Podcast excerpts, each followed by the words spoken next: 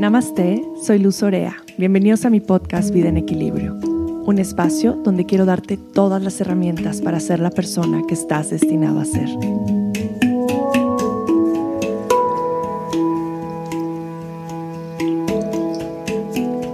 Querida comunidad de Vida en Equilibrio, muchas gracias por estar aquí. Yo soy Luz, Green Healthy Mama, y como siempre es un honor poder compartirme con ustedes desde este espacio. Y hoy estoy muy, muy ilusionada de poder compartir este episodio con ustedes sobre uno de los temas que más me apasionan en la vida, que es el nacimiento. Creo firmemente, como dice un gran médico francés, que la forma en la que podemos cambiar el mundo es cambiando la forma en la que nacemos si pudiéramos nacer de una manera más amorosa, pues realmente crearíamos un mundo más amoroso y pacífico. Eh, este tema a mí me apasiona, desde hace muchos años y creo, lo entendí eh, en una terapia que estoy tomando sobre biodescodificación. Entendí que este interés mío acerca de, de la forma en la que nacemos viene por cómo yo nací, cómo fue mi experiencia en mi nacimiento, que fue bastante impactante. Por ahí tengo un episodio que se llama ¿Por qué me llamo Luz? Lo pueden ir a escuchar, eh, porque realmente la, la historia de mi nacimiento fue muy fuerte. Y creo que desde ahí me empieza un interés, desde querer ser pediatra y después el yoga y la alimentación, y de ahí me fue llevando a través de mi primer embarazo a poder compartir con, con más mujeres embarazadas herramientas para poder conectar con su cuerpo, para poder de alguna manera eh, eliminar este sistema de creencias negativo acerca de su cuerpo, acerca del poder de su cuerpo y de la forma en la que, en la que tenemos que nacer. Creo que las mujeres podemos elegir y el darnos cuenta que tenemos opciones ya es un gran logro. Y eso ha sido uno de mis grandes propósitos desde que nació mi primera hija, poder acercar diferentes posibilidades a las mujeres de, de las maneras de nacer y cómo poder crear nuevas formas y cómo poder desear un parto amoroso es posible. Eh, ustedes ya lo saben, yo tengo dos hijas, tengo una hija de 12 años, no lo puedo creer, y tengo una hija de 6 años. Eh, de esto voy a platicar un poquito más en, el podcast de hoy, pero eh, yo tuve un parto maravilloso en casa con mi segunda hija, con Lorenza. Nació en agua. Em, creo que ha sido la experiencia más reveladora y profunda que he vivido. En verdad creo que la experiencia del parto no, no llegas a ese lugar, no llegas a ese espacio, no llegas a esa dimensión de ninguna otra manera más que trayendo vida trayendo luz al mundo. Y para mí esta experiencia fue tan importante y tan transformadora también por el equipo que estuvo conmigo. Y una de estas personas que me acompañó fue mi Dula, una Dula maravillosa que en el momento que la conocí dije, claro, yo quiero que tú acompañes eh, mi parto y que tú estés conmigo. Y, y tuvimos una experiencia maravillosa que les vamos a platicar un poquito más en este episodio. Y hoy mi invitada de honor es Glenda Furcifer. Glenda es educadora perinatal, es dula, es entrenadora de dulas y psicoterapeuta con 18 años de experiencia y más de 500 partos acompañados. Referente y promotor en México y Latinoamérica del parto humanizado y el empoderamiento de la mujer a través de un parto consciente. Es un honor para mí tener aquí a Glenda. He aprendido tanto de ella, honro tantísimo su trabajo y puedo ver este mensaje que transmite, cómo está ayudando a más y más mujeres a poder conectar con su cuerpo, con el amor y con la importancia de poder traer vida al mundo desde un espacio amoroso. Bienvenida, Glenda.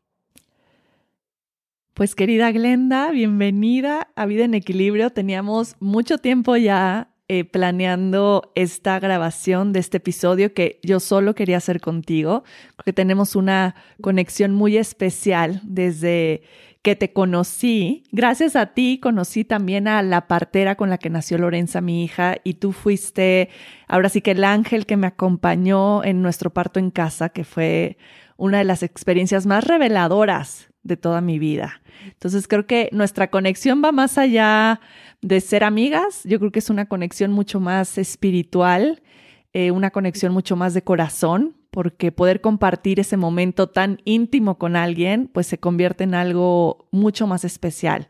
Admiro mucho tu trabajo, admiro todo lo que haces, todo lo que compartes, cómo vas acompañándonos a las mujeres desde ese lugar tan amoroso, pero a la vez tan firme. Yo creo que tú tienes una cualidad bien linda, un equilibrio perfecto entre lo amoroso, pero a la vez la firmeza y la fuerza.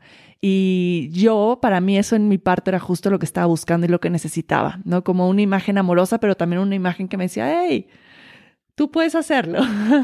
Let's do this. Entonces, para mí es un placer tenerte aquí y que podamos compartir eh, un poco de todo lo que haces y de todo tu conocimiento para que muchas más mujeres se puedan sentir igual de acompañadas y contenidas como yo tuve la fortuna de ser acompañada por ti. Gracias por estar aquí.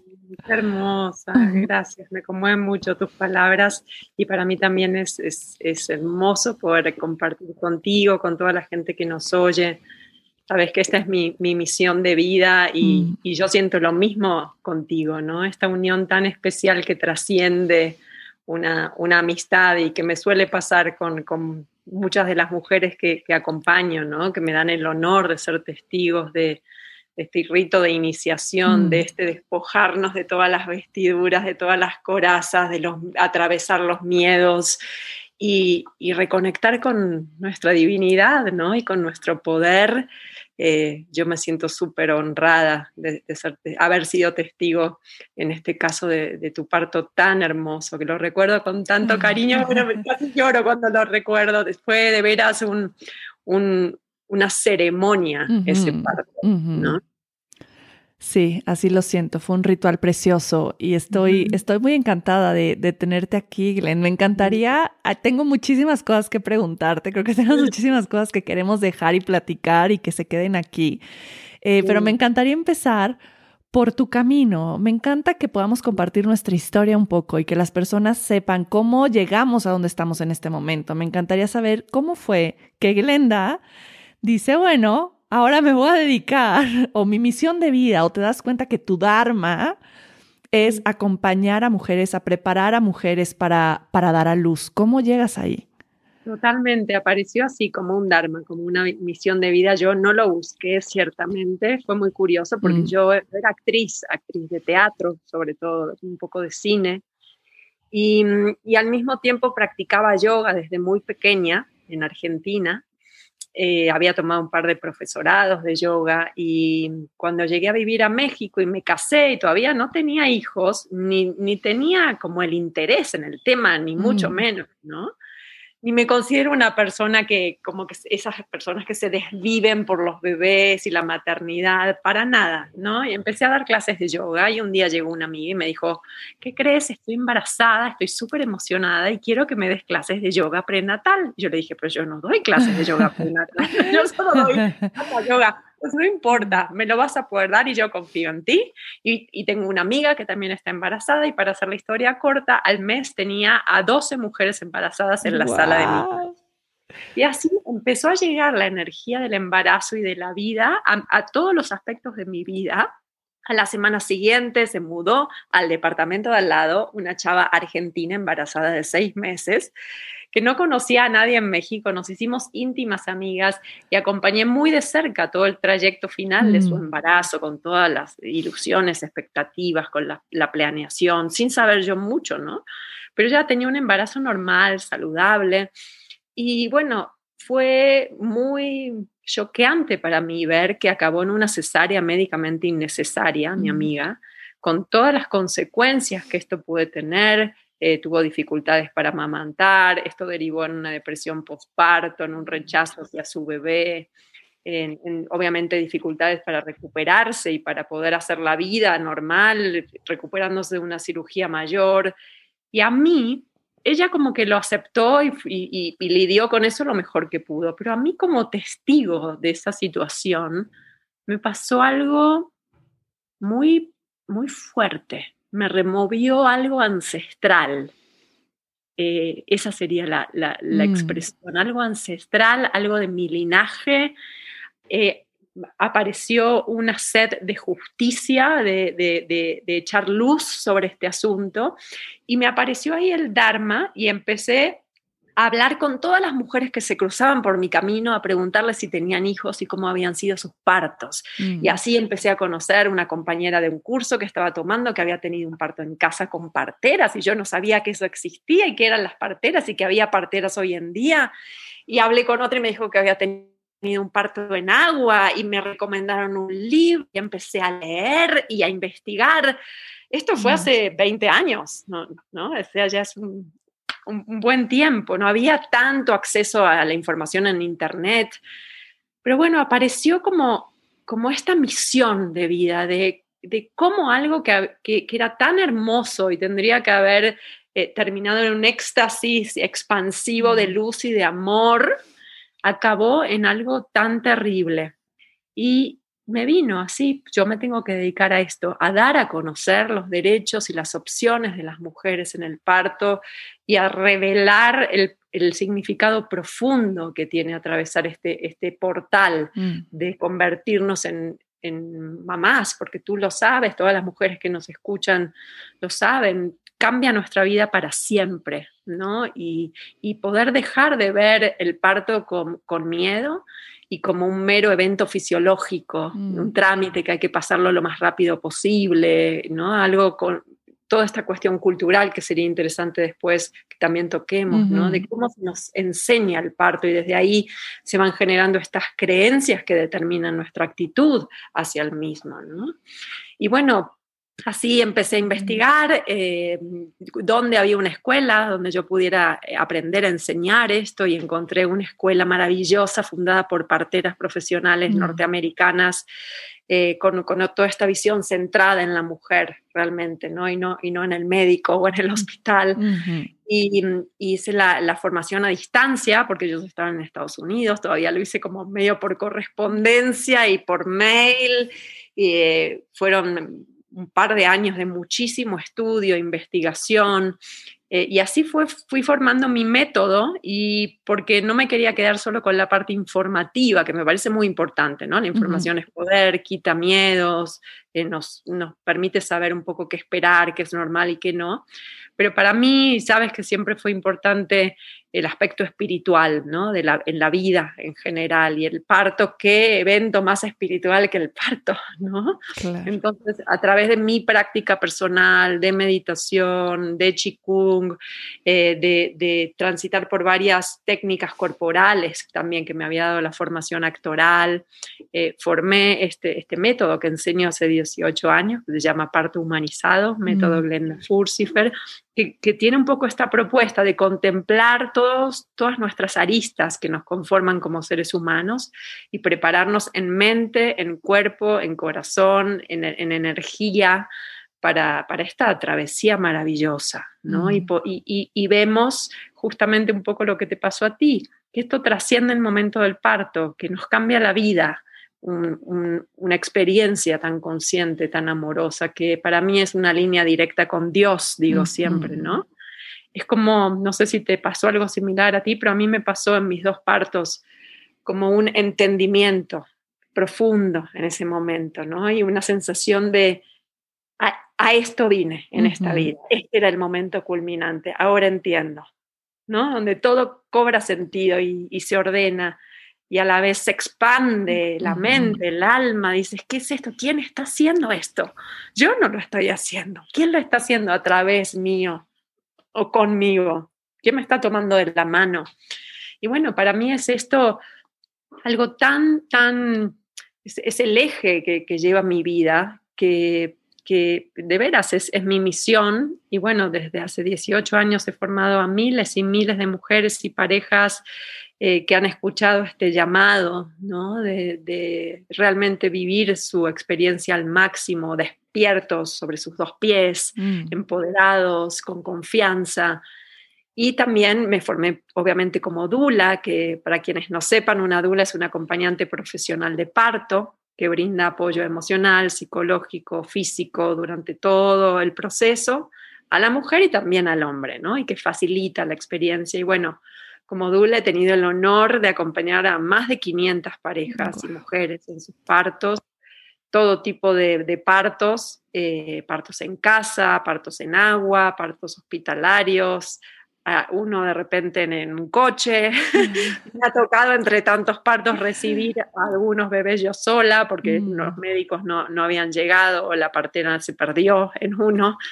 Entonces, bueno, lo considero de veras un honor y, una fortuna, ¿no? Ser testigo de este nacimiento luminoso, ¿no? Mm. Que, que, obviamente va a determinar y marcar nuestra vida, eh, nuestra llegada al mundo como bebés, mm. y de este nacimiento como, como madres y como mujeres diosas de, de, las mujeres al, al parir de manera consciente. Así que esa es un poco mi historia. Una guardiana eres, Glenda. Ahora me, me, llegó ese nombre para ti, ¿no? Una, una guardiana de, de la sabiduría que está ya en nosotros, la sabiduría de las mujeres, la conexión con, con lo que ya llevamos haciendo tanto tiempo. Y creo que eso es bellísimo, eso es bellísimo. Me gustó mucho lo que mencionaste ahora sobre cómo el tema cultural influye tanto en nosotros, no solo en las mujeres, también en los hombres en lo que creemos saber sobre el nacimiento, sobre el parto, cómo influye lo que vemos en la televisión de que va la mujer empujando el carrito del súper, se le rompe la fuente y ya van a ser, ¿no? Y, pensamos que así es, o a la mujer en... Ni gritan. O en el ER, ¿no? En estas series de, de doctores de hospitales que está la mujer y hay sangre y todos gritan, ¿no? Y es un desastre. O también todas estas creencias que tenemos que nos han pasado nuestra familia, tal vez cómo nacimos nosotros, tal vez lo que cree nuestra mamá sobre el nacimiento o nuestras hermanas cómo han tenido a sus hijos o nuestras amigas. Y creo que todo eso nos va impactando de una manera profunda en positiva o negativa, de diferente manera, en lo que creemos saber y en lo que buscamos cuando tenemos la oportunidad de de dar a luz o elegir cómo queremos traer a nuestros bebés al mundo, porque creo que esto es algo que tenemos que recalcar, que podemos elegir de alguna manera, tenemos esa opción. Yo me gusta decir mucho, no, no importa lo que desees, si quieres parir en el bosque, en tu casa, en agua, en el hospital, si quieres una cesárea, si quieres un parto, pero que sepas que hay opciones y creo que... tomar las decisiones desde ese lugar, ¿no? Desde la información y tomar decisiones responsables y adultas. No dejar todo en manos de los profesionales médicos o del sistema, porque el sistema patriarcal, ya sabemos eh, eh, quién es su centro de interés, ¿no? Es la productividad, es... Eh, obtener resultados en el menor tiempo posible, con el mayor rédito económico posible. Y ahí las mujeres quedamos en último lugar y los bebés, ¿no? En cuanto a nuestro respeto, a nuestra mm. dignidad, a nuestra salud incluso. Entonces, eh, me parece bien importante eh, también aclarar que la, la mayoría de los partos hoy en día en México, en Latinoamérica en general, se atienden de manera rutinaria bajo una serie de intervenciones que son agresivas y que son incluso potencialmente riesgosas para la mujer y para el bebé y que no están avaladas por la evidencia científica actual. Y eso es bien importante, ¿no? Hacer buen uso de la evidencia científica ya como, como consumidoras de un sistema de salud. No podemos aceptar caprichos o esto me, resulta cómodo o, o porque yo lo digo ¿sí? Hagamos buen uso de la evidencia científica, en este caso la Organización Mundial de la Salud, eh, analiza y recopila todos los estudios científicos que se hacen alrededor del mundo acerca de procedimientos en el parto, en este caso, porque tiene muchos departamentos. Y a partir de eso emite periódicamente recomendaciones que son un poco la ley a nivel mundial de cómo debe atenderse un parto para que sea lo más seguro posible. Y aquí recalco, a la OMS le interesa la seguridad de los seres humanos y la salud. No son un grupo de mujeres hippies con faldas e inciensos que quieren la experiencia New Age, ¿sí? Entonces, la maravilla es que la evidencia científica justamente apoya los lineamientos de un parto humanizado, que empiezan por la no intervención innecesaria y por darle libertad a la mujer en todos los sentidos.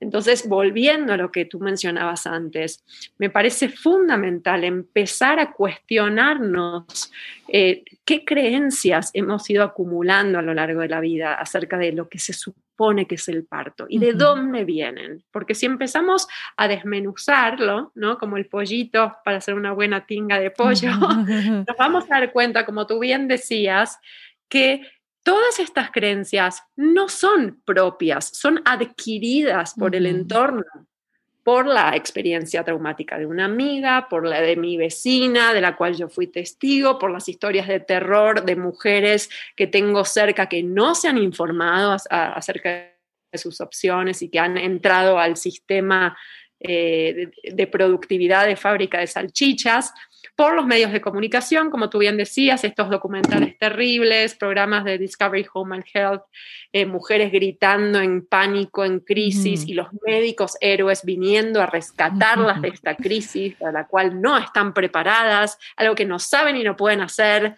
Y entonces el médico hombre, que nunca dio a luz ni lo va a hacer, no le dice lo que va a sentir, lo que tiene que hacer.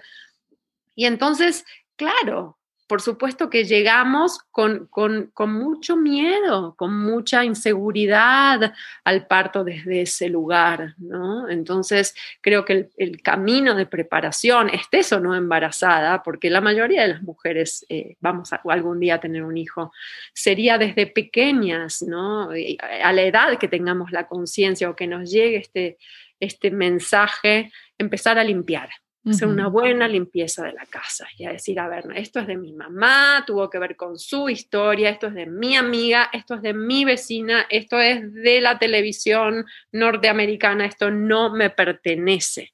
Y, e incluso yo trabajo en los cursos de preparación para el parto haciendo rituales de limpieza, ¿no? Pudiendo mm. escribir todas estas creencias, pudiéndolas quemar y hacer una fogata con ellas, ¿no? Pudiendo llorar, pudiendo hacer un acto de catarsis, de realmente expulsar de todo nuestro sistema lo que no nos sirve para hacer espacio para todo lo que sí nos sirve, que es en realidad la verdad. La verdad que yo he tenido la, suerte de, ver y de con mis propios ojos y tú también y de, y de atravesar y de vivir, no nos lo han contado, ¿no? Y la verdad es que las mujeres sabemos y podemos parir y los bebés saben cómo nacer y que esta sabiduría no parte de, una, de un conocimiento aprendido, estudiado, racional, mental, sino que es eh, conocimiento y sabiduría genética con la que ya nacemos. ¿no? Para entender un poco, así como nunca aprendimos o tomamos un curso sobre cómo respirar, cómo digerir, cómo defecar, lo sabemos hacer perfectamente, lo hacemos a cada momento de la vida. Y gestar y parir son del mismo orden de conocimiento, de esta sabiduría instintiva. ¿no? Entonces eh, ahí viene como todo el aspecto espiritual de la preparación, de poder ir hacia adentro, hacia adentro, formar una burbuja que me, eh, me permita filtrar eh, toda esta negatividad de la afuera e ir hacia adentro a contactar con mi linaje, con mi instinto, con, el lenguaje del cuerpo, con qué escucharlo y qué me pide el cuerpo, y con una profunda confianza ¿no? en, que, en que lo hacemos tan tan bien que estamos sobrepoblados sobre la tierra. ¿no? Y ese, ese es realmente la prueba. Cuando entren las dudas, volteen a ver a su alrededor. ¿No? O, si estás embarazada, toca tu panza, siente a tu bebé y recuerda que no tomaste un curso ni leíste un manual sobre cómo gestar saludablemente un bebé. y que el parto no es más que eh, el final del círculo de este mismo proceso, no es un evento aislado. Y que en realidad, si nos lo ponemos a pensar, Luz, lo más maravilloso y complejo es la gestación más que el nacimiento.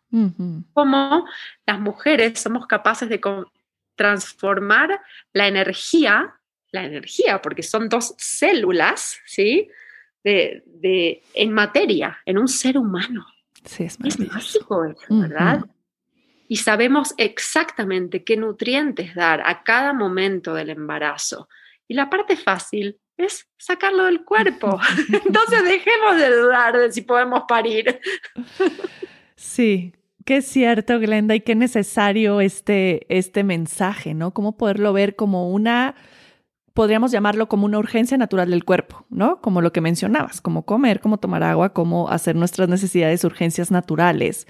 Pero, ¿qué sucede ahora que es todo lo contrario? Como decías ahorita, hace 20 años no había tanta información, ahora estamos bombardeados de mucha información y aún seguimos dudando y aún seguimos sin darnos la oportunidad de conocer las opciones o sin darnos la oportunidad de decir, híjole, me voy a informar mejor para tomar una decisión más consciente sobre lo que deseo. Y aquí me gustaría como aclarar un poco que pues el parto sabemos que es algo completamente impredecible y que no podemos controlar, ¿cierto? podemos tener la idea. Yo creo que de ahí parte el mayor temor, ¿no? Porque claro. con la ilusión de que podemos controlar todo, porque es una ilusión, es maya, ¿no? La realidad es que en el ámbito eh, más elevado y en el ámbito de la naturaleza, no tenemos el control sobre nada. Entonces, el parto ciertamente nos confronta con esta falta de control, el soltar el control y el fluir y confiar, y entonces nos agarra terror. Ajá. Y, y ahorita que mencionabas sobre todas las estamos sobrepoblados y que solamente ver eso nos, nos puede caer el 20 y decir, claro, lo puedo hacer. Me acordé tanto de ese momento en mi parto, en donde mi primer parto duró muchas horas y este había sido tan corto y tan rápido y tan intenso que hubo un momento en el que me volteé a decir, si esto va a durar 20 horas, neta, llévenme al hospital, ¿no? Porque dije, o sea, llevamos cuatro horas y yo ya me estoy aquí, pero ya, o sea, estaba en otro planeta completamente. Y recuerdo que Cristina ahí me dijo, siente si ya viene tu bebé. Antes de que me dijera, siente si ya viene tu bebé, yo tenía en mi, en mi altar una frase de un libro que me encanta que decía, en este momento hay más de 300 mil mujeres pariendo al mismo tiempo que tú. Y fue como si, haz de cuenta que... cuando dices eso la energía que sentí, la fuerza que sentí, de, como si hubiera tenido a esas 300 mil mujeres atrás de mí sosteniéndome y recordándome que mi cuerpo sabía hacer y sabía dónde iba, fue impresionante. Fue solamente el recordar y conectar con esa energía y con esa fuerza de todas las mujeres antes de mí. Gracias a Dios. Yo puedo decir, y estoy casi segura que también te lo dije en los partos, ¿no? En, en cierto momento me llega como la energía de, de, todas las mujeres, ¿no? Y, se lo suelo decir al oído, conecta con todas las miles de mujeres que están pariendo junto contigo en este momento. Con, con, todo el linaje de mujeres que te precedió y que parió para que hoy tú puedas estar pariendo. Todas están aquí contigo. Abrieron el camino. Y al final hablamos de un tema que conocemos muy bien nosotras, pero que creo que para muchas personas no está tan claro el saber qué es un parto, ¿Y cuál es la gran diferencia? oímos el concepto de un parto vaginal, de un parto natural, de un parto respetado, de un parto con intervención. Me encantaría que nos pudieras como aclarar este, este mapa un poquito más para entender qué es un parto eh, humanizado. Sí, hay un gran malentendido y por eso es tan importante desmenuzar qué es un parto humanizado. Y entonces muchos profesionales, ahora que está de moda este concepto de parto humanizado, les dicen a las mujeres, yo atiendo parto humanizado. ¿sí? Y entonces yo siempre les, pido que, que, aclaren a qué se refiere un parto humanizado y que lo aclaren desde antes de embarazarse y que ese sea el criterio según el cual eh, eligen a su médico, no una semana antes del parto, ¿no? Y ahí hay como muchas luces amarillas de aviso hay mujeres que me dicen, sí, llegué, ahora tengo cinco meses eh, con mi médico y, le dije que quiero hablar del parto y que me cuente cómo atiende el parto y que le quiero decir cuáles son mis preferencias. Y me dijo, no, no, todavía es muy pronto eh, para hablar de eso. Yo te voy a decir cuándo. Eso no se vale. Eso se debería hablar, como digo, desde antes de embarazarse. Claro. ¿Sí? Es lo mismo que, contratar a un arquitecto, ¿sí? Y que, le llegues y digas, bueno, me gustaría hablar del proyecto y que destinamos el estilo. Ah, no, no es muy pronto para eso, ¿sí? dos días antes de iniciar la obra lo hablaremos, cuando ya esté todo el material comprado y los planos hechos, es demasiado tarde. Entonces, empezar a usar nuestra inteligencia. ¿Qué se entiende habitualmente por un parto natural? Un parto vaginal totalmente intervenido y medicalizado, ¿sí?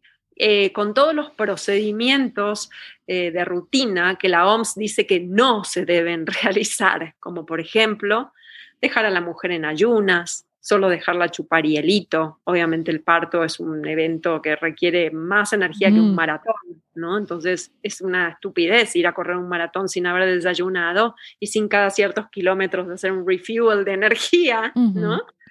Eh, la, típica costumbre de dejar a la mujer acostada sobre su espalda, que es lo peor que puede hacer una mujer en trabajo de parto, ya que necesitamos obviamente gravedad para que el bebé baje, necesitamos movimiento para ayudarlo a negociar con las diferentes eh, dimensiones y formas de la pelvis y sobre todo duele mucho más y es una de las razones que yo he estudiado socialmente que, generan este miedo al parto. Por supuesto que es tortuoso, no solo por, por las, porque las sensaciones duelen 100 veces más de las contracciones acostada que en cualquier posición vertical, sino porque a nivel psicológico, visualícense, en un entorno hospitalario, con una bata de enferma, acostada en una cama de hospital y encima, como broche de oro, vienen y te ponen un suero, automáticamente ya te pusieron y, te, dejaste que te pongan la etiqueta de enferma y automáticamente entramos en modo rescátenme, sálvenme, cúrenme, sánenme.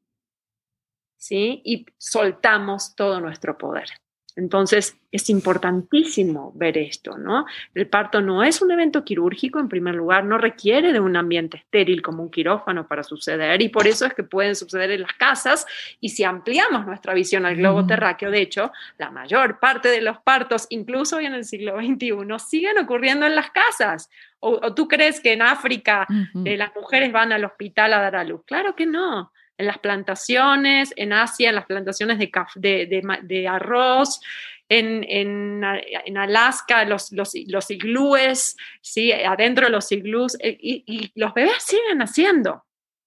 ¿No? Entonces, ampliar nuestra visión, quitar esta visión del parto como algo patológico, eh, como una enfermedad, ¿sí? Entonces, después del suerito con, glucosa para hidratarnos, porque nos dejaron en ayunas, entonces tampoco podemos estar completamente sin hidratación, ponen una buena dosis de oxitocina sintética. La oxitocina es la hormona que normalmente a pulsos desde el cerebro nuestro cuerpo fabrica y produce las contracciones de manera espontánea, natural y así debería ser pero cuando viene de una fuente sintética química en el suero, obviamente genera contracciones mucho más intensas y seguidas que las que nuestro cuerpo normalmente produciría y altera todo el equilibrio hormonal de nuestro cuerpo y obviamente genera mucho dolor y potencian la posibilidad de que aparezca un sufrimiento fetal en el bebé. De, no darle suficiente tiempo para oxigenarse, ¿sí? Y que entre en un sufrimiento fetal y una cesárea de emergencia. Mm. ¿Ok?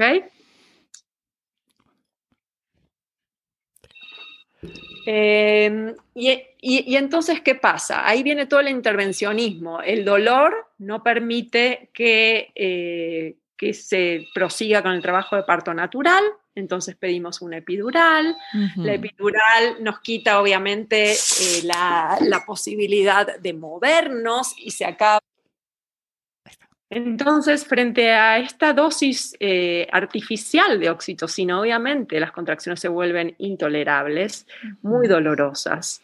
Eh, y es muy, muy usual y muy fácil pedir un bloqueo epidural porque sí es tortuoso y encima continuamos acostadas e inmóviles, por lo que el parto al no haber gravedad se hace mucho más largo y más difícil. Eh, te, das cuenta como toda esta bola de nieve de complicaciones que se van creando y terminamos pidiendo el bloqueo epidural para mitigar el dolor que muchas veces prolonga el trabajo de parto o lo detiene de plano. Entonces meten más oxitocina para generar más contracciones. eh, un epidural duerme de la cintura para abajo, duerme la función motora de las piernas, entonces ya no hay verticalidad, no hay posibilidad de pararnos ir al baño, de orinar, de cambiar de posiciones. Muchas veces no eh, eh, hace que no sintamos incluso el deseo de pujo cuando llega el momento de pujar y aumenta las posibilidades de usar un forceps, una ventosa mm. o de acabar en una cesárea. ¿no? Em, a todo esto, obviamente, muchas veces también se rompe artificialmente la fuente porque hay una creencia que todavía no está comprobada que esto puede acelerar el trabajo de parto. En fin, eh, al momento del pujo se suele realizar una maniobra muy dolorosa, agresiva, que se llama Kristeller, donde llaman a la enfermera más gorda para que se tire ¿Cómo puede seguir eso existiendo, Glenda? A mí me, me, impresiona muchísimo y he visto tantos casos de mujeres que se les aplica esta técnica días después de que parieron, tienen hemorragias. Estoy segura que tiene todo que ver. Y costillas fracturadas y desprendimientos de placenta. Es algo muy, muy agresivo, donde se empuja el fondo del útero para que el bebé, para ejercer más presión y que nazca antes. Y por supuesto, la, terrible episiotomía de cajón, que es esta incisión quirúrgica en el periné, en la zona entre el ano y la vagina, al momento de la coronación, para ampliar los diámetros vaginales y nuevamente acelerar el nacimiento e irnos antes a casa lo cual la episiotomía ya es considerada una mutilación eh, genital en muchos países del mundo. La OMS dice desde hace años que no debe realizarse eh, y que con la vagina que tenemos es suficiente, es suficientemente elástica, ¿no? Eh, y los bebés pueden atravesarla. Y en todo caso, si el cuerpo necesitara dar un poco de sí, siempre es preferible un desgarre espontáneo que cicatriza mucho más rápido, que suele ser más superficial que un corte con tijeras, que una episiotomía. ¿No? Después de eso, el bebé nace, dale un besito porque me lo voy a llevar, porque como hay aire acondicionado para las máquinas en la sala de partos, se va a enfriar. Entonces se lo llevan a un, a un cunero con calefacción, con otros bebés. En cuanto el bebé abre la boca, le dan un biberón con fórmula que les confunde la succión y hace mm. que rechace el pecho de la mamá y se complique la lactancia. La, a la madre la llevan a una sala de recuperación, al padre por otro lado, el bebé por otro lado, la familia desmembrada, ¿sí? Y, y, por supuesto se espera antes, antes de separarlos que ah, no se espera que salga la placenta espontáneamente, nuevamente porque seguimos teniendo prisa, jalamos, traccionamos del cordón para que salga la placenta, lo cual puede producir una hemorragia masiva o que se dé vuelta el útero como un guante mm. fuera del, del, cuerpo y hay que hacer una histerectomía. Eh, y también lo he visto hacer un par de veces, en lugar que de, revisar que la placenta haya salido completa, que es lo correcto, y que si no se jaló y se esperó que se suelte sola, así suele ser, meten el brazo hasta el hombro mm. adentro del útero para checar que no haya quedado ningún pedazo retenido de placenta, ¿no? que duele más que 100 partes juntos. Eso se llama revisión manual de cavidades y no está descrito en ningún libro de medicina, pues yo lo he visto hacer mm. varias veces. Y entonces como el bebé nació a través de la vagina, a eso le llaman parto natural. Hazme tú el favor.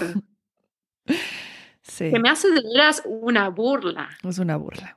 Entonces, eso es un parto violentado, medicalizado, altamente intervenido, vaginal, pero no es un parto natural. Claro. En un parto natural, la mujer el, trabajo de parto inicia y progresa espontáneamente a su propio tiempo, a su propio ritmo. Nadie tiene prisa. La mujer tiene libertad de movimiento en todo momento. El cuerpo nunca te va a pedir acostarte boca arriba frente a una contracción, tú lo sabes. Completamente. Sí. Va a pedir moverte, bailar, explorar posiciones, sentarte en una pelota, meterte en una ducha de agua caliente, a una tina, recibir masajes, mover la pelvis, eh, eh, el cuerpo te va guiando, ¿sí? La mujer tiene, tiene libertad para ingerir la comida que el cuerpo le pida, para hidratarse con una rica agua de coco, con un suero casero, con, con un cacao, miel, lo que sea que, que tengas en, en tu casa.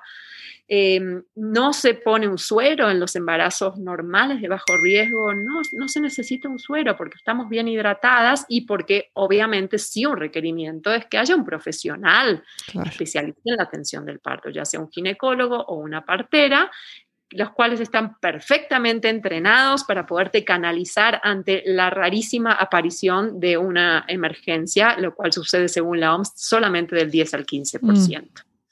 ¿no? Entonces, yo siempre digo, es lo mismo que que todas las mujeres atraviesen su trabajo de parto canalizadas con un suero, porque algo muy terrible les puede pasar y hay que estar listos para intervenir y pasar una droga directo al torrente sanguíneo.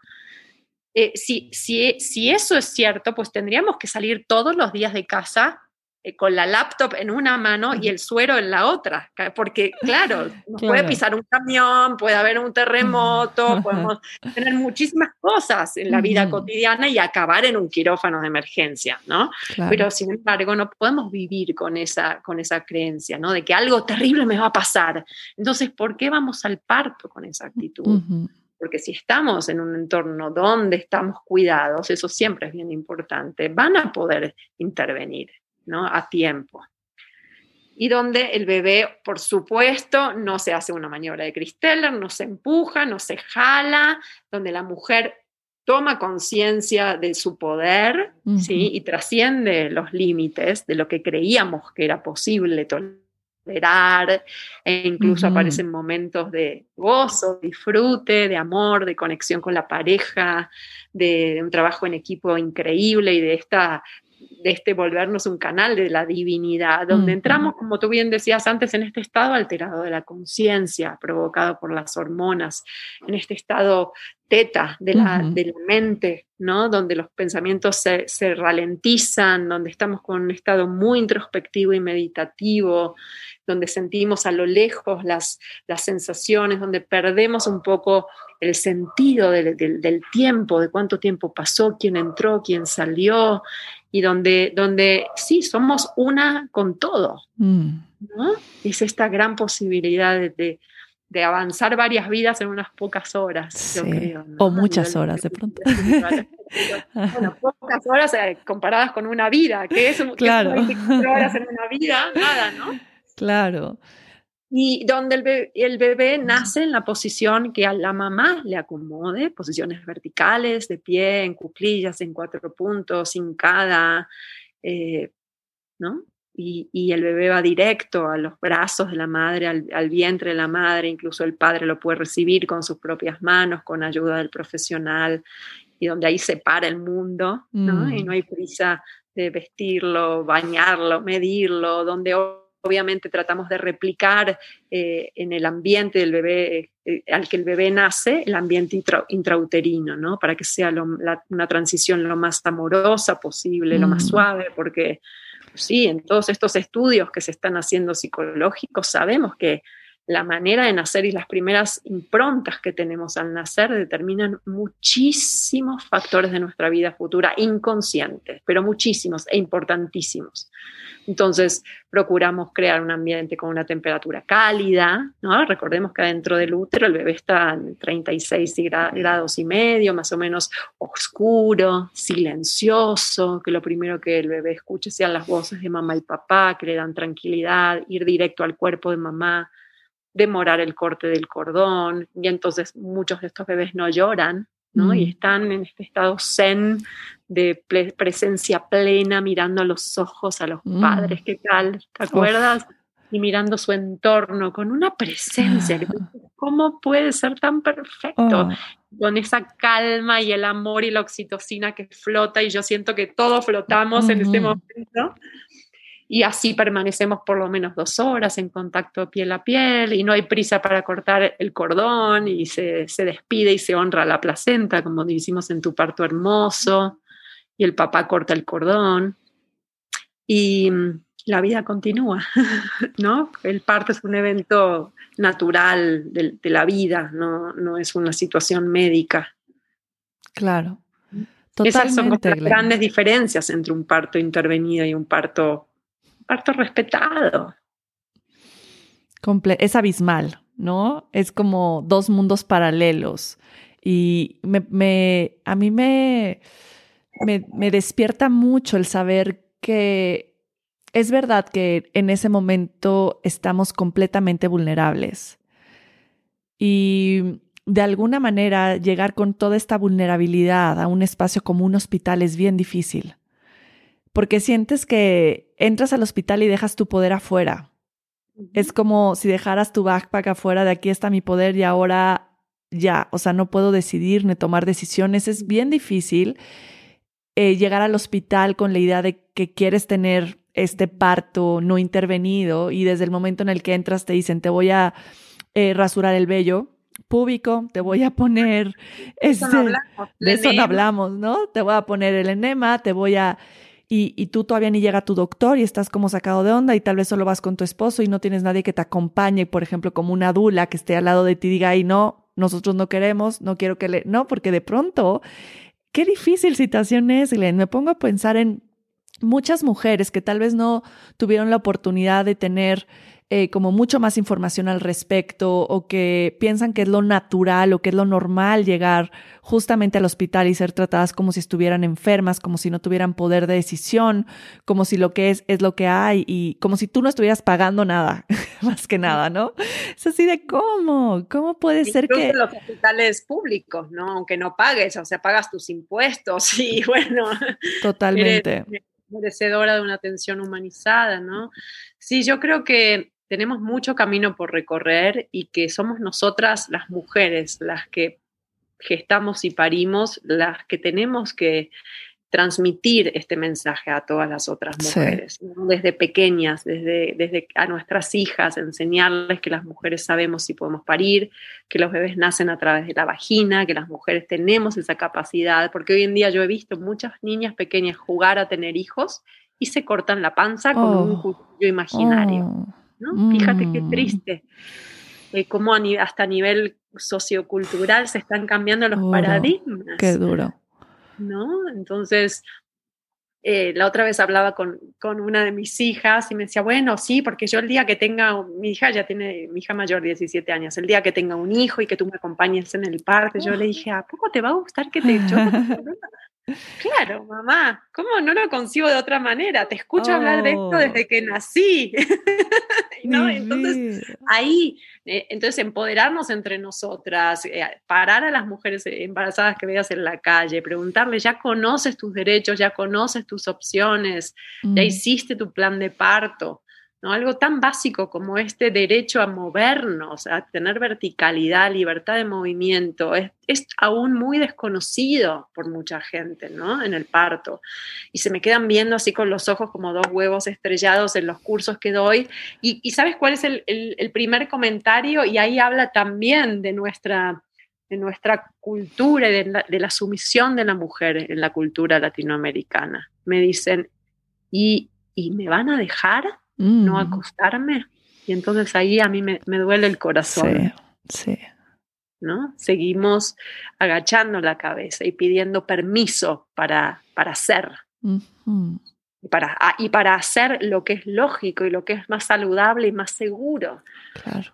Entonces sí, prepararnos, educarnos, informarnos, tomar decisiones informadas, elegir a los médicos y los hospitales que sí respeten nuestros derechos y no elegir a los que no, ejercer nuestro derecho del consumidor, sobre todo quienes van a hospitales privados, porque son negocios los hospitales. Entonces yo creo que la única manera de que tomen conciencia de que necesitan modificar sus políticas es perdiendo clientes. Claro. Y decir, ¿sabe qué? No me voy a atender aquí, me voy a atender en este otro hospital que sí tiene alojamiento conjunto, que sí permite que dé a luz en la posición que yo quiera, que sí me permite comer y se lo quiero informar, porque quizás le, le interesa saber por qué me voy a ir a otro hospital. Y así han sucedido los cambios.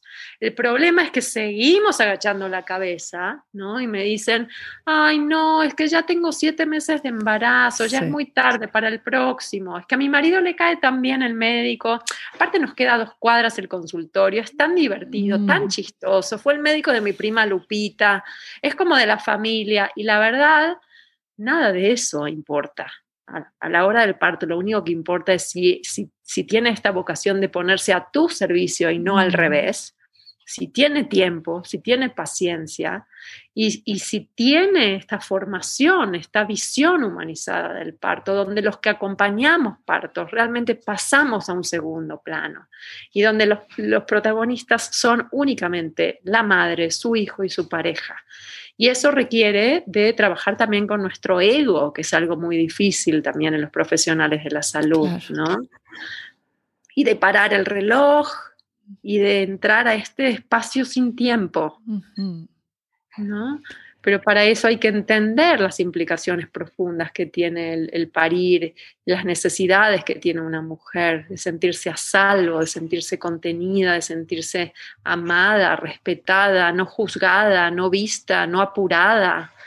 ¿no? Para permitirnos entrar en este planeta parto, en este estado alterado de la conciencia. Es muy difícil hacerlo en el entorno que tú describiste, en un entorno hospitalario, con gente entrando, saliendo, con procedimientos dolorosos, con mucha gente que no conozco, con, con reflectores iluminando mis genitales expuestos en una posición totalmente eh, expuesta y entregada, donde decía una maestra mía, la posición de litotomía, la típica posición acostada con las piernas en alto, nos convertimos en una vagina sin identidad. Wow.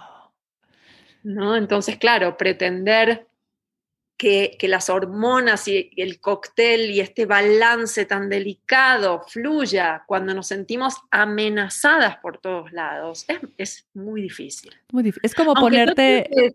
porque tampoco me gusta como ir a los extremos y mucha gente no se siente preparada o con ganas de tener un parto en casa, que con la información y la educación, la preparación correcta, con un buen plan de parto, pero sobre todo eligiendo un profesional de la salud que sí sepa y esté dispuesto a atenderte de manera respetuosa y humanizada en un hospital que también te respete, he acompañado cientos de partos humanizados en entornos hospitalarios en la Ciudad de México. O, sea que también se puede, pero hay que tomar las riendas de tu parto y, y tomar las decisiones de a dónde y con quién con mucho cuidado y por supuesto llevar una dula experimentada que te facilite ese tránsito, que te ayude a aislarte del entorno, que saque herramientas de su galera si se detuvieron las contracciones, que saque el rebozo, que saque sus aceites, que saque mm. Eh, su amor sobre todo, ¿no? Este de tomarte de la mano y decirte, yo sé lo que estás sintiendo porque yo estuve ahí y estoy acá para recordarte que si yo pude, tú también puedes. Vamos adelante, ¿no? Oh, y a la vez esta, esta cuestión amorosa de hermana, de madre, de, de aquí estoy para ti, ¿no? Esto con lo que tú empezaste de amor, pero fuerza. Sí. Amor con fuerza. Amor con fuerza. Y compadecernos de la mujer. ¿No?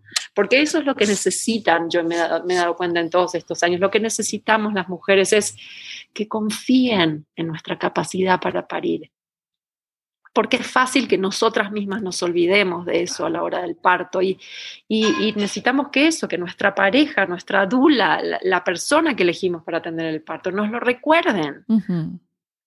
No que se, que se apaniquen y proyecten sus miedos en nosotras. Eso no, eso no. Me encantaría que, que platicaras, Glenn. Eh, primero un dato como muy específico, porque yo siento que de pronto el escuchar como cifras nos da mucha seguridad. Y aquí en cuestión de cifras, ¿cuál es el porcentaje de mujeres que pueden tener un parto natural, por supuesto humanizado, realmente, ¿Cuál es el porcentaje? Porque sé que hay un porcentaje que cuando hay las mujeres que están, eh, que han tenido un embarazo saludable, que no han tenido eh, preeclampsia, diabetes pregestacional, son candidatas a poder tener un parto natural y es un porcentaje altísimo. Altísimo. Según la Organización Mundial de la Salud, entre el 85 y el 90% de las mujeres podemos tener partos naturales. Esto deja el índice de cesáreas a un 10 al 15%. Eso dice la ley, que mm. ningún país o región debería superar el 10 al 15% de cesáreas, que es el número de partos que se complica y requiere una cesárea. En México, sin ir más lejos, estamos al revés. ¿no? En los hospitales privados tenemos arriba de un 85% de cesáreas. Qué barbaridad. En los públicos arriba del 50%, que sigue siendo muy alto. ¿no? Entonces, y es, y es muy interesante abrir nuestra visión y ver países del primer mundo como todos los países nórdicos, em, el Reino Unido, Holanda, que tienen los menores índices de morbimortalidad materno-infantil en, en el parto y los menores índices de cesárea al mismo tiempo, ¿sí? Donde los protocolos de atención están basados en evidencia científica y en eh, en prácticas humanizadas y respetuosas, donde la mayoría de los partos son atendidos por parteras profesionales que te asigna el Estado. Em, donde eh, un, profesional eh, para resolver emergencias, que es, en realidad la especialidad de un ginecólogo, solo se reserva para emergencias, mm. donde muchos partos suceden en casa o en centros de nacimiento especialmente, o casas de nacimiento, los famosos birth centers, ¿no?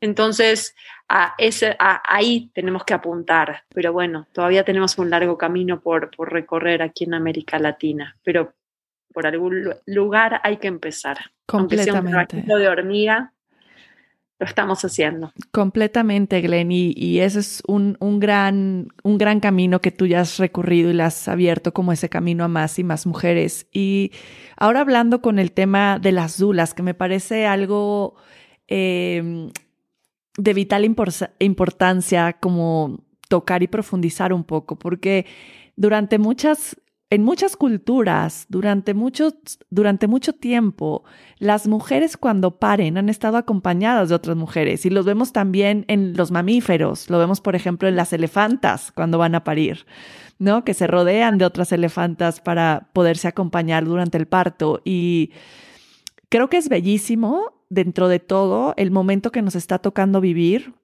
en esta generación en donde los hombres están involucrados en el parto, donde los hombres están siendo parte tanto del curso de preparación como del momento del parto, como cortar el cordón umbilical, como realmente ser parte del nacimiento. Me parece algo bellísimo, eh, hermosísimo, es un regalo para la vida. Eh, fíjate que, que Gurmukh, mi maestra con la que estudié todo el tema de yoga prenatal y postnatal, decía que, ¿cómo te imaginas a un niño, a un hombre, con una pistola en mano si fue recibido por su papá y su mamá al momento del nacimiento. Mm. Peace on earth begins with birth. Totalmente. Queremos un mundo amoroso, tenemos que cambiar la manera en la que nacemos. Tiene que cambiar, o sea, de raíz completamente. Pero yendo con, con este eh, tema de la mano, es una gran oportunidad que tenemos de tener a, nuestras parejas presentes, porque antes no había, ¿no? El hombre se quedaba afuera esperando a que le dijeron fue niña o niño. Fumando. Fumando, o se iba a tomar, o qué sé yo, ¿no? Había como muchas opciones que podría hacer, pero es un gran regalo. Pero reconocer que las mujeres también es, es un apoyo bien distinto, el apoyo que tenemos de nuestra pareja al apoyo que vamos a tener con una dula. Yo no tuve dula en mi primer parto. Eh, todo salió muy diferente. Yo quería un parto en casa, eh, tuve un parto vaginal en el hospital donde me hicieron el corte sin preguntarme, eh, donde me pusieron oxitocina para poder relajar los músculos. Tuve como estas dos experiencias que en un momento yo sé que muchas mujeres que nos están escuchando aquí tal vez salió diferente a como lo tenían pensado y es un duelo muy grande que de pronto no reconocemos, que eso también me encantaría profundizar al final. Pero teniendo como estas dos caras de dar a luz, ¿no? Estas dos formas de poder parir. Para mí fue como muy impactante y reconocí mucho de, de esta violencia que hay con la mujer porque lo viví en mi propio cuerpo. Y luego, eh, tener la oportunidad de parir en casa con todo este ambiente que mencionaste y realmente viviendo una ceremonia, entrando a este portal de dar a luz y crear vida desde este espacio me parece, me parece hermoso, pero vi la diferencia abismal entre tener a una dula y no tener una dula. Mi primero no tuve una dula y no elegí a mi mejor partera. En el segundo elegí a la mejor partera que pude haber elegido, que es Cristina Alonso, y te elegí a ti como Dula. Y pude vivir la diferencia completamente en tener ese acompañamiento de otra mujer que ya había parido, que tiene todo este conocimiento en relación del parto, que justo te aplica el aceite cuando lo necesitas y te da el árnica de pronto y te da el masaje y te pone el cojín y te acerca la pelota, eh, de alguna manera te va acompañando sin intervenir. Es un acompañamiento muy amoroso. Pero para mí fue el cambio completo. con el vínculo, eh, protagónico y tan importante de la pareja, ¿no? Yo como Dula honro profundamente el parto como un evento sexual, como una prolongación de ese acto sexual que dio lugar a la gestación de este bebé y el mismo amor que hizo que se gestara el amor, que, que se gestara el bebé, es el, es el mismo amor que va a permitir que el bebé salga. Entonces me parece una, una conexión muy sagrada la de la pareja. Yo como Dula a lo largo de los años cada vez voy tratando de pasar más desapercibida, ¿no? De ser como esta mm. presencia invisible, eh, como este ángel guardián que está atenta a, todos estos detalles, que estén bien hidratados, bien alimentados, que haya privacidad, que esté la música que tú querías, los aromas. Y, es una constante improvisación, Luz, ¿no? Mm. Cada parto. Hay mujeres que me necesitan muy cerca y, y, estamos abrazadas y abrazados los tres, o que quieren más energía femenina y el marido está más en la periferia y mujeres que están muy en contacto con su pareja y yo estoy como ahí cerquita o incluso por momentos me salgo y si me necesitan me llaman.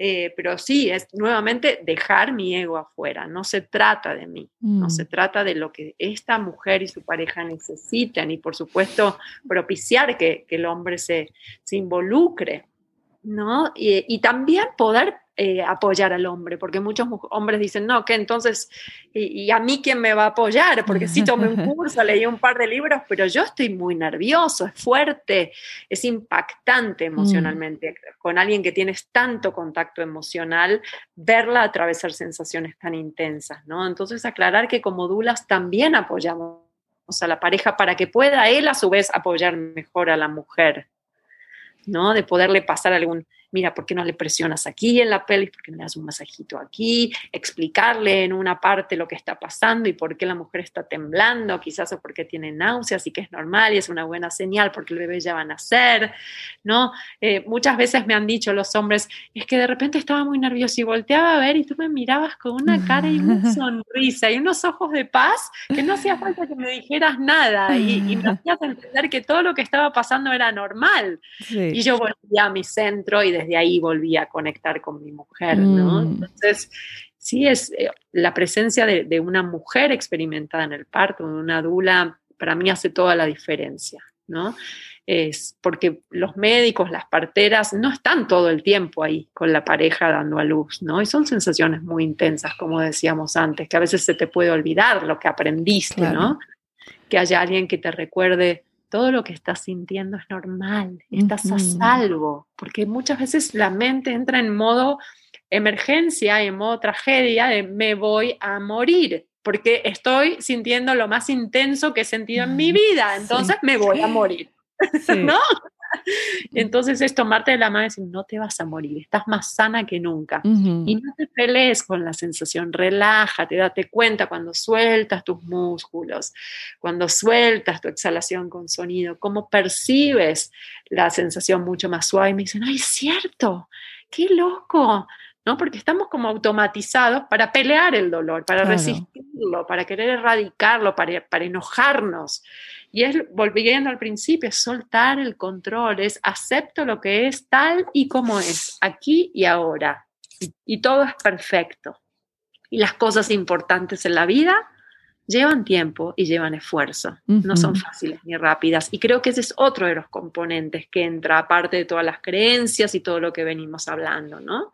Esta era de la inmediatez en la que vivimos la era del, Internet, donde todo es apretar un botón y lo tenemos en, segundos en casa, todo es inmediato, ¿no? Ya no hay esfuerzo, ya no hay procesos. Y entonces yo siempre propongo volver a observar atentamente la naturaleza, que es nuestra mayor maestra. ¿No? Si, si en la naturaleza yo por, por querer plantar un naranjo planto la semilla y para que crezca antes, porque tengo mucha prisa por tomar mi jugo de naranja casero, le echo 20 mil litros de agua al día y luz artificial las 24 horas. No solo no va a crecer antes, sino que la voy a matar, esa planta. Lo mismo sucede en el parto entender que es un proceso y que si estuvimos nueve meses gestando este bebé, no podemos pretender apretar un botón y que en dos horas salga eyectado el bebé como un torpedo, porque ahí sí literalmente nos partiríamos en dos, ¿no? son unas pocas horas en toda una vida. Claro. Entonces, tiempo y paciencia son, y confianza, tres condimentos esenciales. Es, y siempre es volver a la naturaleza, volver a los ciclos, a, los atardeceres, los amaneceres. No, no, el sol no, no, no, desaparece de un segundo a otro, ¿no? va bajando muy lentamente. Las plantas. Muchas veces me dicen, pero ¿cómo puedo complementar mi preparación? ¿Qué hago? Ve a la naturaleza, observa la naturaleza observa partos de mamíferos. Claro. ¿No? Últimamente en mi Instagram estoy posteando muchos partos de mamíferas que me encantan. Posteé uno de una elefanta, el otro día de, de, una jirafa. Y ahí está, ahí está, la maestra es la naturaleza. Claro. No es el control, no es el miedo, el miedo es el peor de los mm. guías. Sí, nos va recordando, ¿no? La naturaleza nos va recordando cómo todo es un ciclo natural de vida, cómo todo, eh, los cambios de estaciones, ¿no? Cambian sin que nosotros hagamos nada. Cómo existe este ciclo justo entre el nacimiento, el crecimiento, el renovarse. Y, qué bonito que, que, lo dices así, porque de pronto siento que estamos buscando herramientas, ¿no? Como más herramientas para saber de dónde poder sacar más, más fuerza o de dónde conectar más con nuestro poder y de dónde con nuestra intuición. Y yo también eh, recomendaría la meditación, recomendaría ir hacia adentro, recomendaría menos hacia afuera, ¿no? De pronto ves a las mujeres tan enfocadas en el físico. Eh, en la clase de barre, en la clase de yoga, en la clase de pilates, no quiero perder mi cuerpo y es como bien enfocado hacia afuera y tan poco enfocado hacia adentro. Yo en mi, en mi segundo embarazo, todo fue hacia adentro. No hubo un día que no me senté a meditar, aunque fueran cinco minutos, pero era conectar con mi intuición, conectar conmigo, conectar con mi cuerpo, porque al final esa es la guía más poderosa y más directa que nos va llevando en el parir. Totalmente, Luz, estoy totalmente de acuerdo. La, sabiduría está adentro. Y el poder autoobservarnos, el poder estar con nosotras mismas, eh, el poder calmar las fluctuaciones de la mente, porque la mente es muy limitada, la mente no sabe de lo que somos capaces. Y el parto es esa gran oportunidad de, revelar todo este potencial que tenemos, ¿no? Y de poder, como te pasó a ti, como me pasó a mí, a las cientos de mujeres que he acompañado, decir inmediatamente después, no tenía idea de quién era, de lo que podía lograr. Te sientes superwoman. En la vida, si pude hacer esto, puedo hacer cualquier cosa. Y eso es lo que nos deja un parto en conciencia. Ese revelarnos a nosotras mismas, esa admiración total que surge de parte de nuestra pareja, ¿no? Que me acuerdo que mi marido al día siguiente de mi primer parto, a él le gustan mucho todos los deportes intrépidos, se me quedó viendo y me dijo, es que subir el Everest no es nada al lado de lo que acabas de hacer. ¿Quién eres, mujer? ¿No? Y es esa cosa de decir, wow. ¿No? Se, abren todos los límites, se borran los límites, se abren los horizontes. Y, de veras, eh, tomamos contacto con Dios, con la energía superior, la divinidad, como mm. cada quien lo conciba. ¿No? Te vuelves una con todo. Y ese es el gran aprendizaje y la gran oportunidad que nos da un parto en conciencia, ¿no? Que dejarlo solo en términos de un trámite y qué necesidad de sufrir en el siglo XXI, es como ir a que te saquen una muela sin anestesia. Es una banalidad total y es, es estar desconectados, ¿no? De, de, este, estas implicaciones profundas que tiene este nacer como madre, nacer como, como ser humano a la tierra en este plano, nacer como familia. Todos nacemos en ese mismo momento, ¿no? Completamente. Y reconocer ese impacto que, que mencionaste en un momento, el impacto que tiene en el nacimiento para el bebé que también lo hemos visto en muchos estudios científicos, lo que, lo que pasa con un bebé al nacer por un parto natural, cómo se desarrolla un bebé, cómo suben sus defensas, cómo su sistema inmunológico se fortalece, eh, bajan como los, de alguna manera, las posibilidades de alergias, qué es para la piel del bebé, qué es el contacto amoroso, cómo fortalecen los vínculos, eh, cómo sucede este apego natural eh, tan, tan amoroso con, con, con los partos. Realmente también es algo como bien significativo de mencionar, más allá de todos los beneficios que hay para la mujer en cuestión de recuperación, en cuestión de la experiencia, en cuestión de empoderarnos. Eh, ¿qué, qué, qué pasa con el bebé cuando hay un parto natural? Exacto, todos estos, estos beneficios mágicos que tú acabas de mencionar son bien importantes y a veces los perdemos de vista por centrarnos solo en nosotras y en nuestro autocompadecernos, ¿no? Y yo siempre digo, porque en todos estos estudios también que se hacen y en muchas regresiones al momento del nacimiento, sí se ha visto que son, es un momento muy estresante y traumático para nosotros atravesar el canal de parto, salir de este entorno totalmente controlado, cuidado, conocido, intrauterino, este jacuzzi natural en el que flotamos y tenemos el alimento directo a nuestro ombligo, ¿no? Y es atravesar la incertidumbre ser apretujados por sensaciones, por contracciones súper intensas, es no saber a dónde vamos. Y es nuestra primera gran prueba de fuego. Hay que abrirse paso, a como dé lugar, con dolor, con angustia, y abrirnos paso. ¿no? Entonces, que, la llegada al mundo nos reafirme, estás a salvo, todo está bien, ya llegaste a casa, eres bienvenido a existir. Tus necesidades más importantes, que son sentirte a salvo, cobijado, bienvenido, seguro, son tomadas en cuenta. Aquí estás con tu mamá, con tu papá, los que conoces perfectamente a mamá por mm. dentro, a papá desde su voz.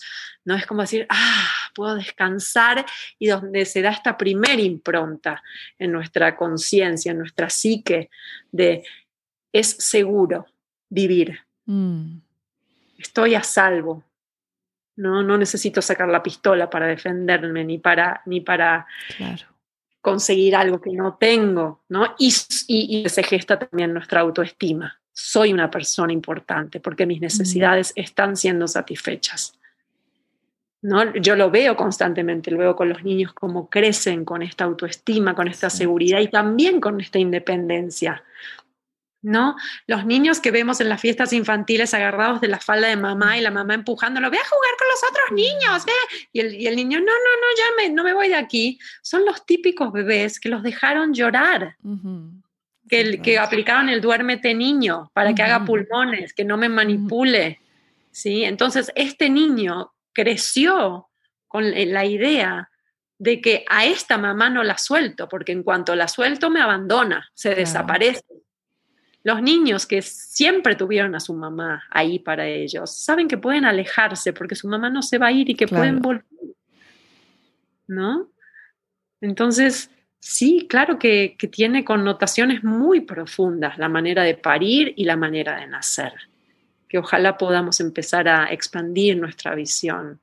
Mm. Y, aunque haya un resto de miedo a la falta de control, a las sensaciones intensas, creo que el verdadero crecimiento consiste en calzarnos el miedo al hombro, trabajarlo, trabajarlo, eh, pedir, orar, meditar, visualizar la experiencia que queremos tener y las cualidades que queremos tener para, para poder transitar y calzarnos el miedo al hombro y ir y hacerlo y darnos cuenta de que, de que podemos, de que solo era una limitación mental. Mm. Porque ahí es donde se abre la Matrix. Totalmente. Y, y ahorita dijiste algo que me recordó, el justo cómo podemos visualizar y ver si tenemos esas cualidades. Y me acordé de esto, de no es qué tanto te va a doler, sino si tengo las herramientas y estoy listo para poder sobrellevar ese dolor. Y ahí le cambias el chip por completo. Es, es claro, no es el dolor, es a ver, ¿qué herramientas estoy teniendo? El yoga, la meditación, mi respiración, mis aceites esenciales, ¿qué herramientas tengo para poder pasar la ola, ¿no? Como surfer, Claro, y una, y una herramienta fundamental, Luz, que yo he ido como desarrollando cada vez más, veo la importancia eh, en estos últimos años, aparte de toda esta preparación consciente, es la capacidad de rendirnos. no me gusta esa palabra en, español. A mí tampoco. es el surrender. No, porque no es rendir, me doy por vencido a mí, me sáquenme. No, es me rindo a entender, a aceptar que no tengo el control sobre esto, que esto excede mi, ego y mi poder. Y cuando me rindo y dejo de pelear con las sensaciones y las acepto, hay un shift, hay un cambio inmenso y ahí viene como esta energía de leonas, de saber perfectamente cómo respirar, cuándo pujar, cómo pujar, en qué posición ponerme y, te sientes una con el universo. ¿no? Y en un punto esto, aunque a veces da miedo cuando hablo de esto, pero no es la intención, eh, antes hablábamos un poquito también de la muerte, parir de esta manera incluye el tocar un poco esta sensación de. Tengo que morir a quien yo era antes, a mi necesidad de control, a mis miedos, a mi, a mi ego, a que todo gire en torno a mí, ponerme al servicio de mi hijo. Tengo que morir a eso para nacer como madre, ¿no? Y, eso requiere valor además de entrega. Entonces, es, volvemos a este amor y fuerza, ¿no? Valor y entrega. El yin y el yang, no hay uno sin el otro. Ay, está hermoso, Glenn. Cómo me encanta todo, todo lo que pudimos, lo que pudimos compartir. Creo que le vamos a tener que dar seguimiento, ¿no? Y para que podamos como adentrarnos en más temas que creo que las dos teníamos muchas ganas de profundizar. Al final, eh, pues tenemos oportunidad de hacer, de hacer más. Creo que esto va a ser un gran regalo, una gran medicina para muchas mujeres. Y me encantaría preguntarte algo, Glenn, antes de cerrar. Es la pregunta que hago siempre en cada episodio y pues el podcast se llama Vida en Equilibrio y me encanta preguntar a todas las personas que invito cómo encuentran el equilibrio en su día a día. Mm. Em, yo lo he encontrado mucho a través de la autoobservación, poderme conocer a mí misma, poder bajar el, el acelere poder empezar mi día con una práctica de meditación, de Qigong. Llevo ya como un año practicando Qigong y eso me balancea mucho la mente, mm. la, energía para empezar el día con el pizarrón limpio. Em, obviamente a través de una alimentación consciente, qué gasolina le doy a mi cuerpo, de, cuidar eh, mis vínculos, cómo son mis interacciones con la gente querida, con, el mesero en el restaurante, con, mm. con, la gente que me ayuda en casa, con mis hijas, con mis plantas, con las mujeres y parejas que acompaño, eh, trabajando mucho mi ego, mucho, mucho mi ego, ¿no? Y entender que no soy tan importante. y que a fin de cuentas no, no va a contar tanto el día que me vaya, eh, lo que tuve, lo que logré, sino cuánto amé y cuánto fui mm. amada. Ah, qué bello, Glenn. Gracias por compartir esa belleza, ese bálsamo. Glenn, platícame. Yo voy a poner todas las redes donde te pueden encontrar em, toda tu información. Sí. Gracias. Y me, olvidé de decir, y siempre que puedo, contactar con la naturaleza. La naturaleza es Dios para mí. Ahí está Dios, ahí, ahí está mi recordatorio, mi cable a tierra, ¿no? Sí. Cómo nos regresa al centro, nos reconecta inmediato, ¿no? Sí. Sí. Qué hermoso, Glenn. Gracias, gracias, gracias Perdón, interrumpí, ¿qué ibas a no, decir? No, estuvo, estuvo perfecto porque esto era algo muy importante. Eh, Glenn, da cursos online también. Ahora creo que la pandemia te abrió este, esta nueva forma de poder compartir y guiar a más parejas. Platícanos un poco, Glenn, qué tienes ahorita en puerta para que puedan contactar contigo. Yo voy a dejar toda su información en la descripción del episodio también.